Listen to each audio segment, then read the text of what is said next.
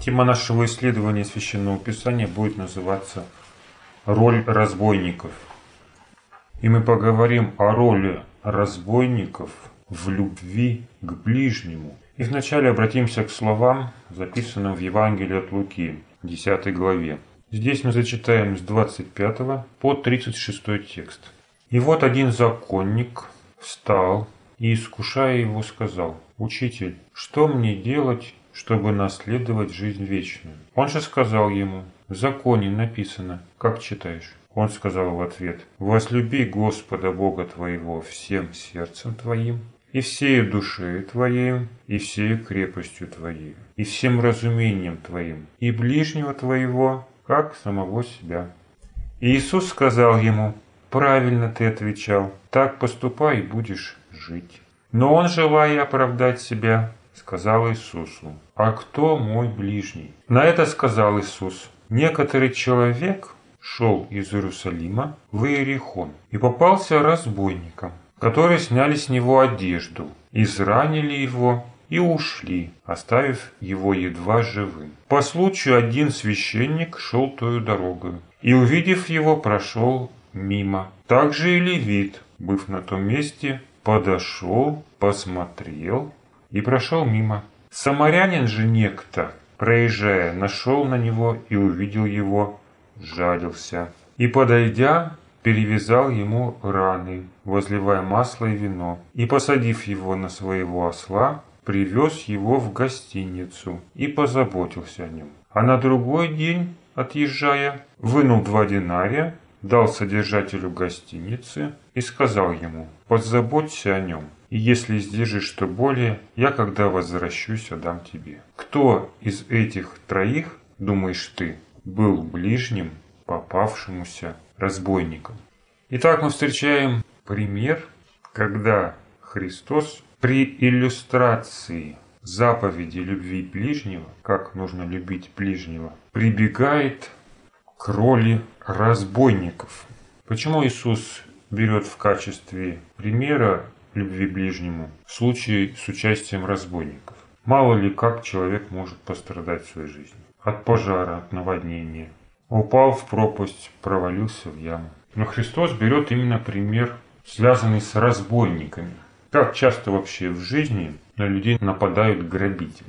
Это рядовой случай или из ряда вон выходящий? Даже для того времени это не было обычным делом, чтобы ты вышел за город и на тебя напали разбойники. Конечно, зло случалось, как и в наше время тоже имеет место и грабеж, и насилие, но это встречается не повсеместно и не регулярно, а заповедь к ближнему. Она только на эти исключительные случаи предусмотрена. Что хочет сказать Иисус, обращаясь к ситуации, в которой принимают прямое участие разбойники.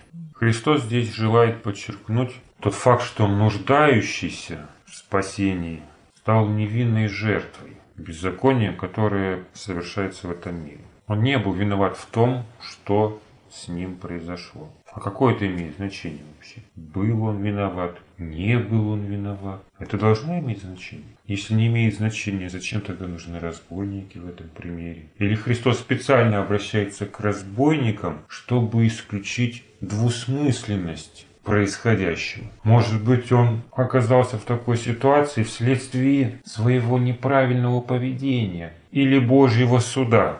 Как это исключить? А разбойникам могли попасться все, и самарянин, и иудей, праведный и неправедный, священник и мытарь. Все в те времена могли стать жертвами разбойников. И не имело значения, как он до этого жил и поступал.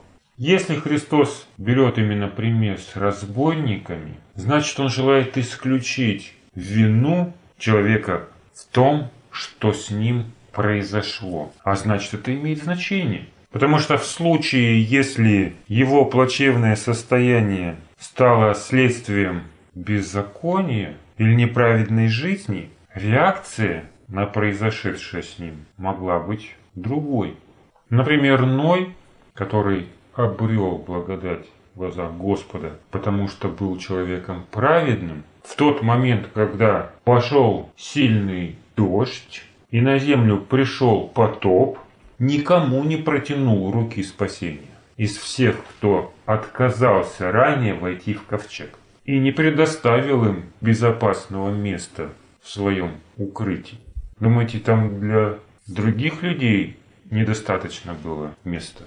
Ковчег был построен, уже построен, и двери были открыты. Люди могли войти в ковчег и найти спасение вместе с Ноем. Но когда пошел потоп, Ной никак им не помог и не посочувствовал. Хотя место в ковчеге от этого не стало меньше, что потоп пошел. Место столько же осталось, вместимость его не уменьшилась. То есть место было и для других людей. По прекращении дождя Ной нашел способ, чтобы выбраться наружу. А здесь он как будто бы и помочь им никак не мог.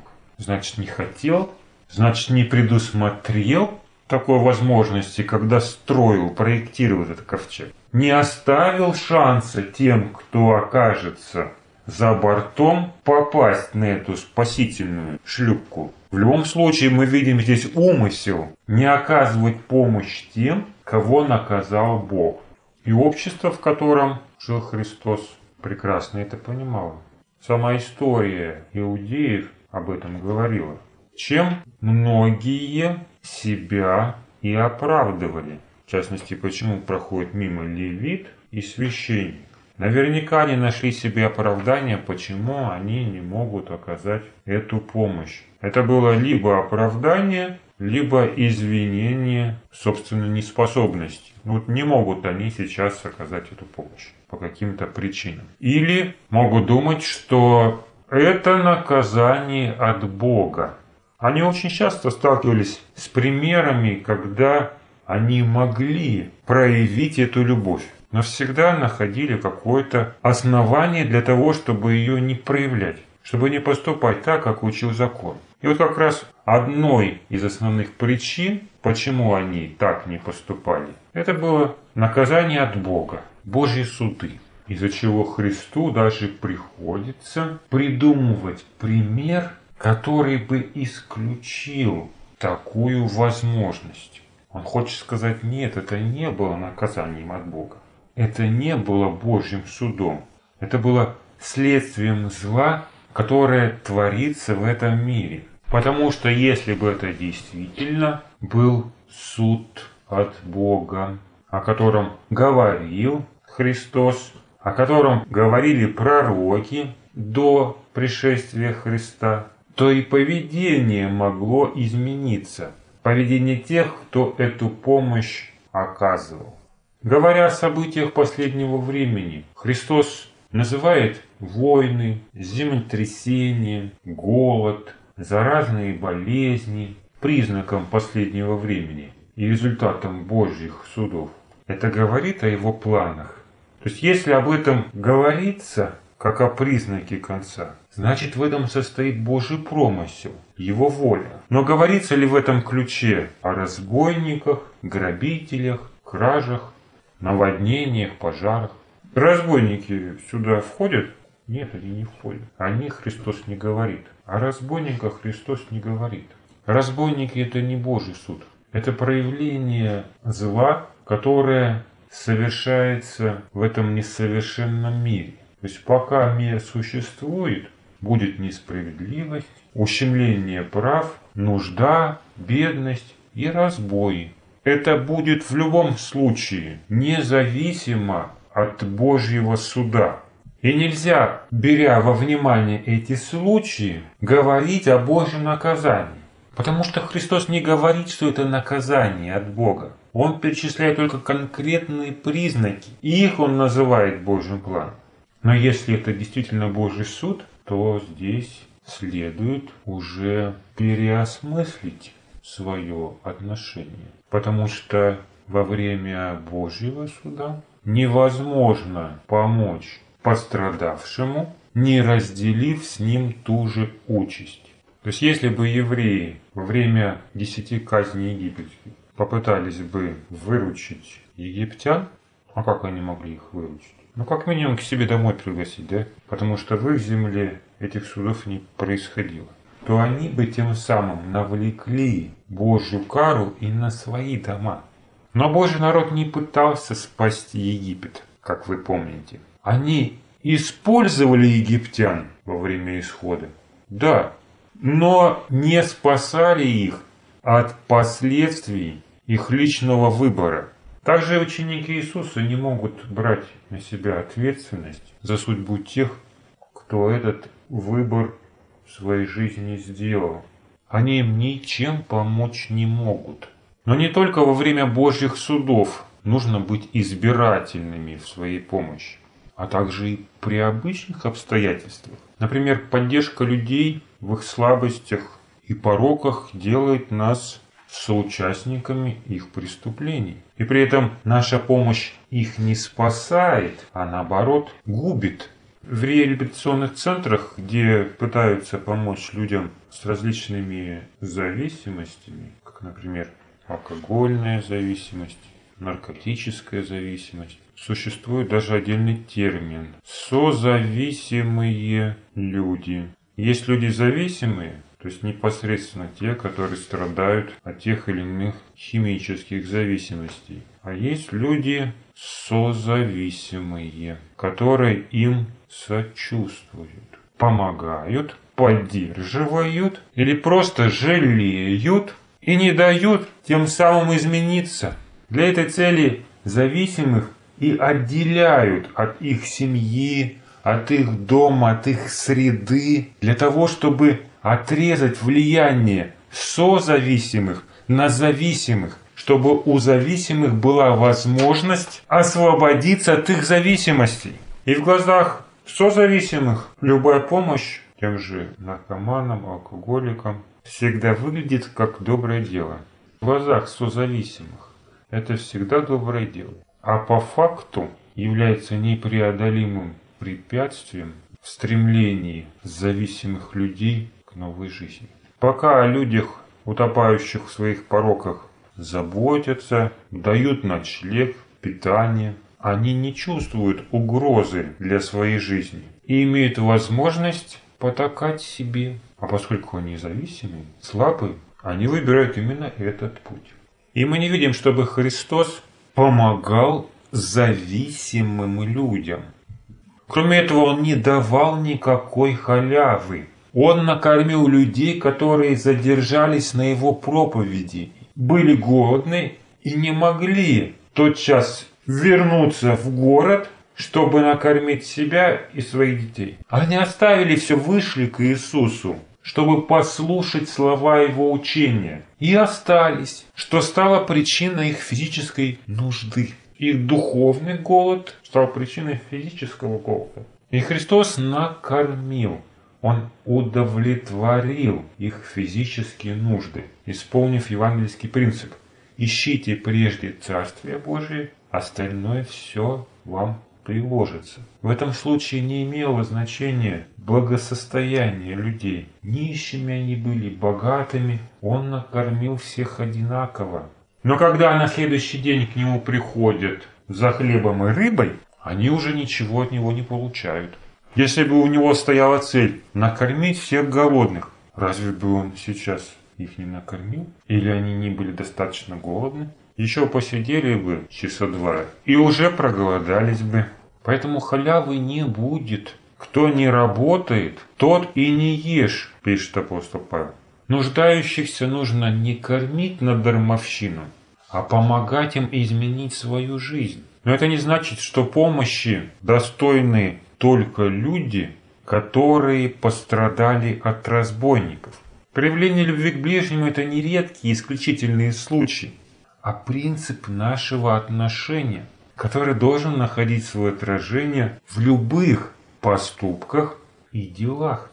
А значит, проявляя в своем милосердии рассудительность, мы должны отличать случаи, когда человек пожинает плоды своего неправильного выбора, а тех случаев, когда люди являются жертвой коварства и ошибок других людей или несовершенства этого мира. Другими словами, когда они страдают от зла, исходящего извне, а не изнутри, из своего сердца. Существует разница между человеком, который лежит на дороге в результате употребления алкогольных напитков и, например, человеком, которого сбила машина. Оба находятся на обочине. Но отношение к ним должно быть разным, не должно быть одинаковым. Хотя если вам свойственно злоупотреблять алкоголем, то вы должны помочь человеку, который находится в состоянии алкогольного опьянения, и довести его до дома. Потому что заповедь любви ближнему говорит «возлюби ближнего, как самого себя». Как хотите, чтобы с вами поступали люди, так и вы поступайте с ними. Если вы считаете нормой использовать проходящий транспорт, чтобы добраться до нужного вам населенного пункта на халяву, когда вам удобно, то вы, конечно, обязаны остановиться, когда другой человек просит вас об этой услуге. Все определяется тем, что вы считаете нормой для себя. И это должно лечь в основание вашего отношения к другим. Но для кого какой подход является уже моральным, а моральным, будет по-другому реагировать на нужду людей, оказавшихся в этом состоянии. Примером мирового зла, когда человек становится жертвой обстоятельств, может стать война, несмотря на то, что войны фигурируют в Божьем плане последнего времени. Почему? Потому что войны – это не прямое наказание за грехи, как, например, потоп.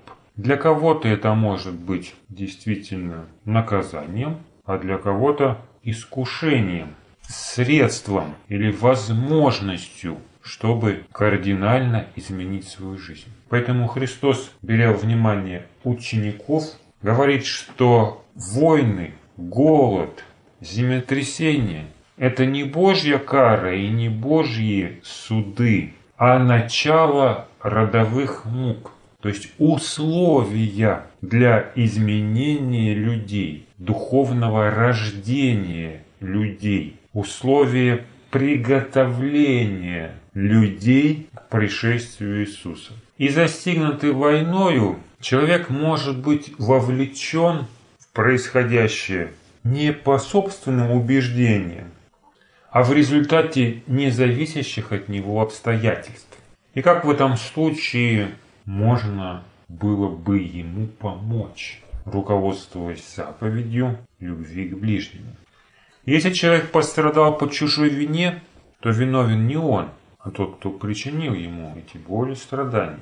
В этом случае некоторые люди считают важным бороться со злом, которое угрожает жизни людей и помещает их в такую ситуацию, когда они становятся нуждающимися в помощи. Но призывает ли Христос своих учеников к борьбе с мировым злом. Нужно ли им останавливать войны, эпидемии, менять общественный строй на более гуманный и социально справедливый, наводить порядок в системе, из-за которой происходят различные неприятности? Такие цели ставит перед учениками Христос. Но они же христиане, они же должны помочь людям.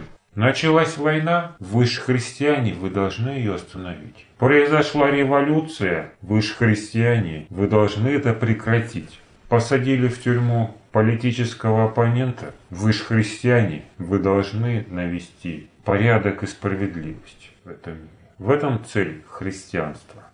Таких целей Христос перед учениками не ставил. Кроме того, верша в этом мире свое правосудие и восстанавливая справедливость, вы никак не помогаете, а только вредите реальному состоянию людей. Потерянных на войне близких и утраченное имущество не вернешь никакой местью. И борьбой с внешней угрозой ближнего не накормишь. Наоборот, агрессия провоцирует ответную агрессию. от которой будет страдать еще больше людей. Как, исполняя заповедь любви к ближнему, помогает пострадавшему добрый самарянин?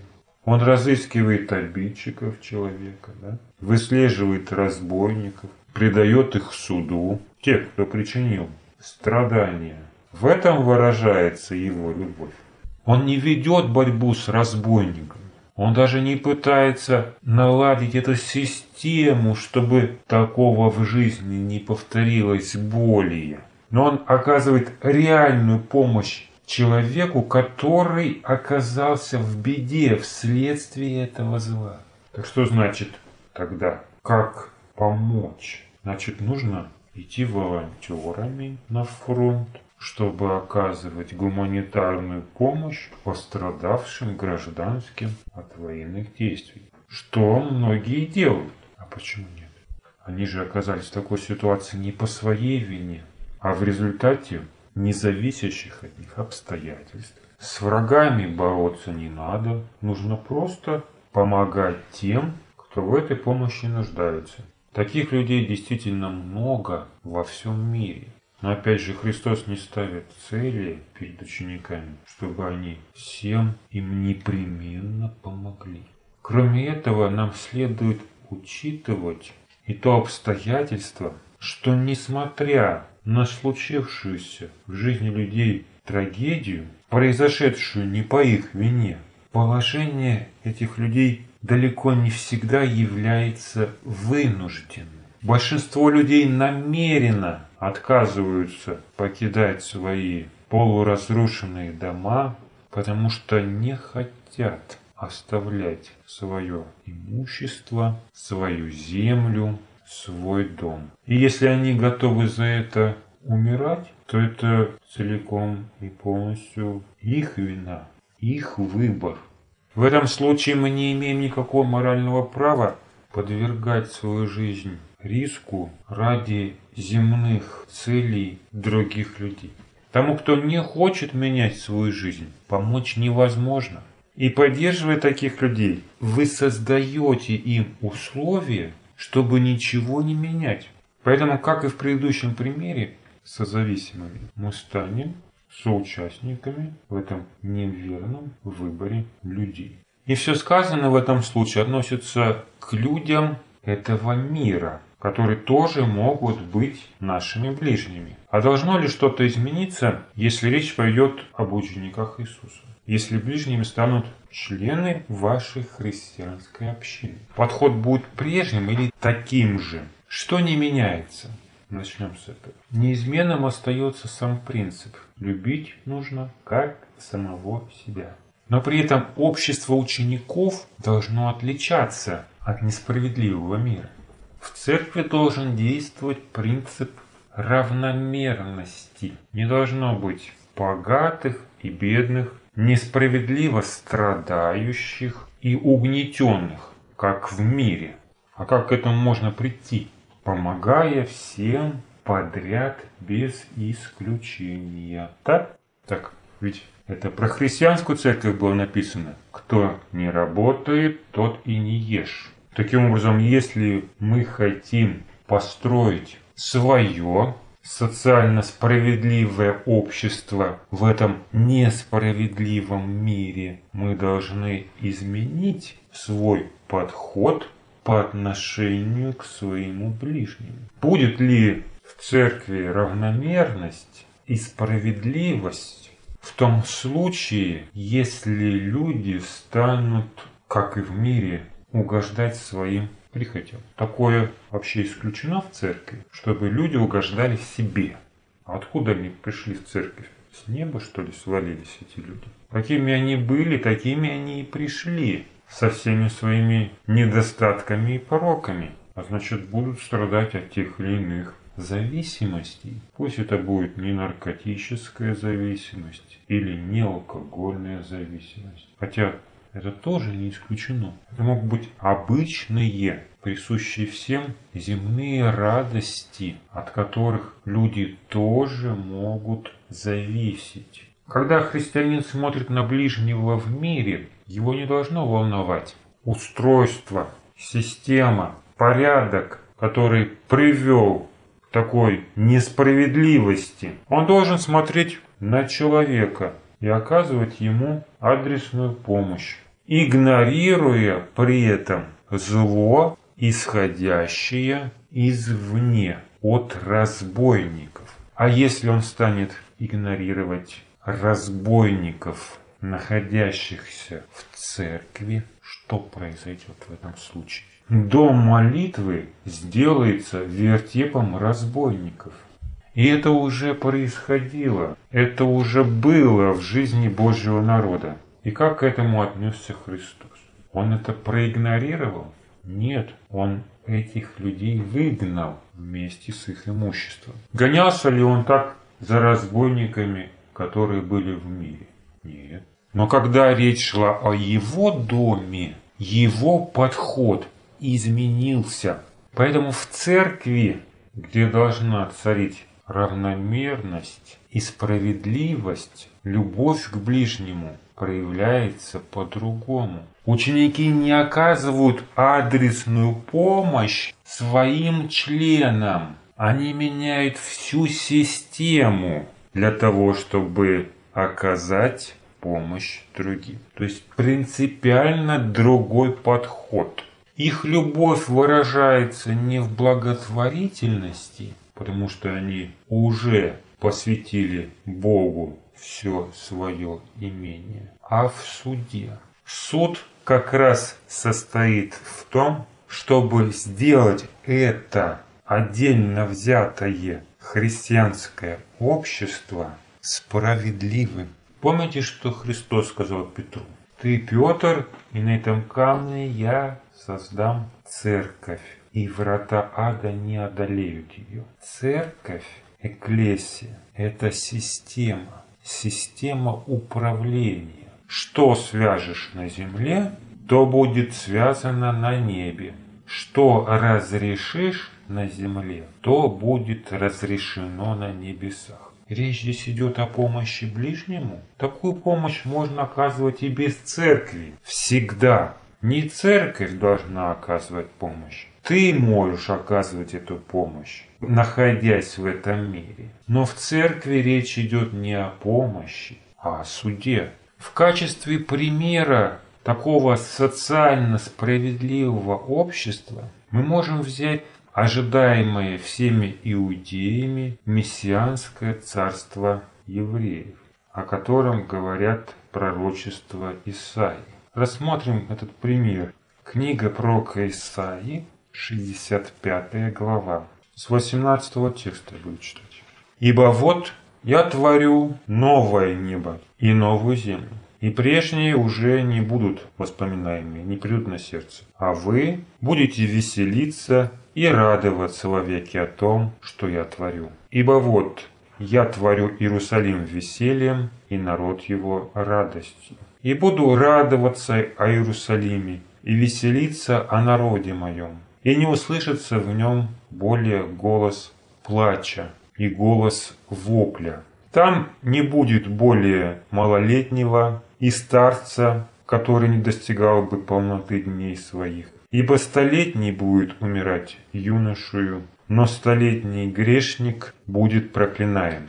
И будут строить домы и жить в них, и насаждать виноградники и есть плоды их. Не будут строить, чтобы другой жил, не будут насаждать, чтобы другой ел. Ибо дни народа моего будут как дни дерева, и избранные мои долго будут пользоваться изделием рук своих. Не будут трудиться напрасно и рождать детей на горе, ибо будут семенем благословенным от Господа, и потомки их с ними. И будет прежде, нежели они вас зовут, я отвечу, они еще будут говорить, и я уже услышу. Итак, что станет основой для социально справедливого общества в мессианском царстве согласно данному пророчеству? Мы читаем, что Господь творит новое небо, новую землю. То есть мир изменится. И люди будут об этом радоваться. А изменятся ли люди, сами люди в этом мире? Да, конечно, изменятся. Ведь они плохие. Почему? Потому что среда неблагоприятная, так ведь? А среда будет благоприятна, они станут все хорошими, так ведь? Они будут добрыми, веселыми, счастливыми, да? Не будет никакого злоупотребления, угождения себе и, соответственно, связанных с этим негативных последствий. Мир изменится, и люди автоматически изменятся. Так почему тогда Бог сегодня требует от людей изменений? Может быть, стоило бы сразу изменить мир? Но Господь говорит, что мир Он изменит для тех людей, которые изменились или которые собираются меняться. Но даже это в условиях мессианского царства жизни на земле не является гарантией от греха, потому что написано, что столетний будет умирать юношу. Мессианское царство евреев, оно не предполагало вечной жизни в этом царстве. Но столетний грешник, дальше говорится, будет проклинаем. Проклинаем где? За воротами этого царства. Нет здесь никаких ворот. Вся земля в этом случае является царством Бога и святых Его. Ворота есть только вот в книге Откровения, где предъявляются уже совсем другие условия хождения в вечное царство Отца. И дается новый город Иерусалим, сделанный не людьми, а Богом, тоже вечный. А здесь речь идет о временном земном обществе Божьего народа, которое должно было осуществиться с пришествием Христа для иудейской нации. Но Христос пришел, а люди не были готовы к этому. Их сердца были каменными. Они не поступали по слову и не меняли своей жизни. Поэтому царство не пришло для иудеев.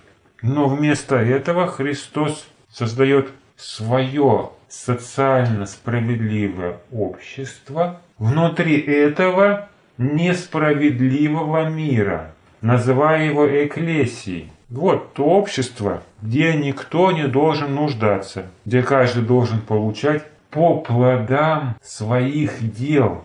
А как к этому прийти-то? Избыточной помощью ближнему, который злоупотребляет терпением Божьего собрания? Или как?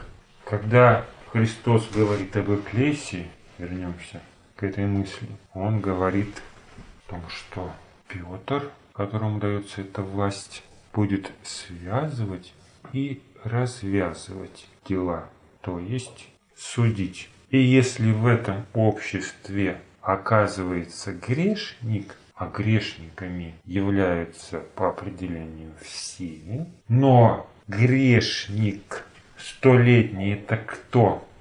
Это тот грешник, который не меняется со временем. Вот кто не меняется или не хочет измениться, тот будет проклинаем. Проклинаем где? В этом народе, в этом собрании. Конечно, Бог не меняет для этого среду обитания. Это не нужно, чтобы меняться людям. То есть мир, в котором они живут, по-прежнему будет несправедливым. Но они должны менять не мир, а себя судить, не власть, существующую, не земную власть, а людей, находящихся в своей церкви. Чему Христос потом и возвращается в Евангелии от Матфея 18 главе, говоря о той же власти, которую дает он Петру. Что свяжете на земле, то будет связано на небе что разрешите на земле, то будет разрешено на небесах.